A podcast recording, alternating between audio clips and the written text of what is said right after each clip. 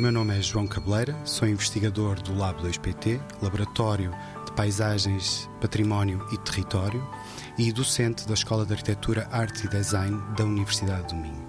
O projeto Relógios de Sol parte precisamente de uma iniciativa de comunicação da ciência à comunidade.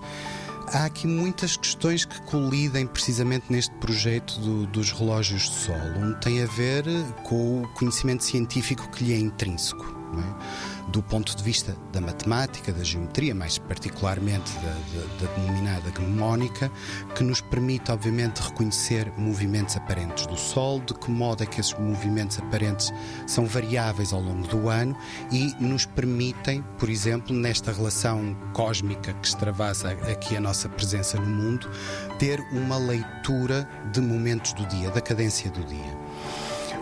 Além desta dimensão científica, mais relacionada com a matemática, há também uma vertente patrimonial, não é? que são bens artístico-culturais que estes relógios de sol, muitas das vezes até pela integração que têm na própria arquitetura, na construção, encerram.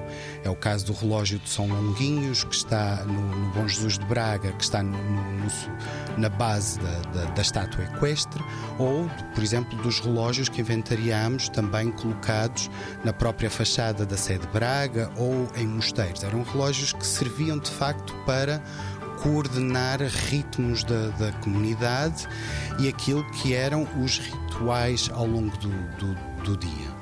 90 Segundos de Ciência é uma produção conjunta Antena 1, ITQB e FCSH da Universidade Nova de Lisboa, com o apoio da Fundação para a Ciência e a Tecnologia.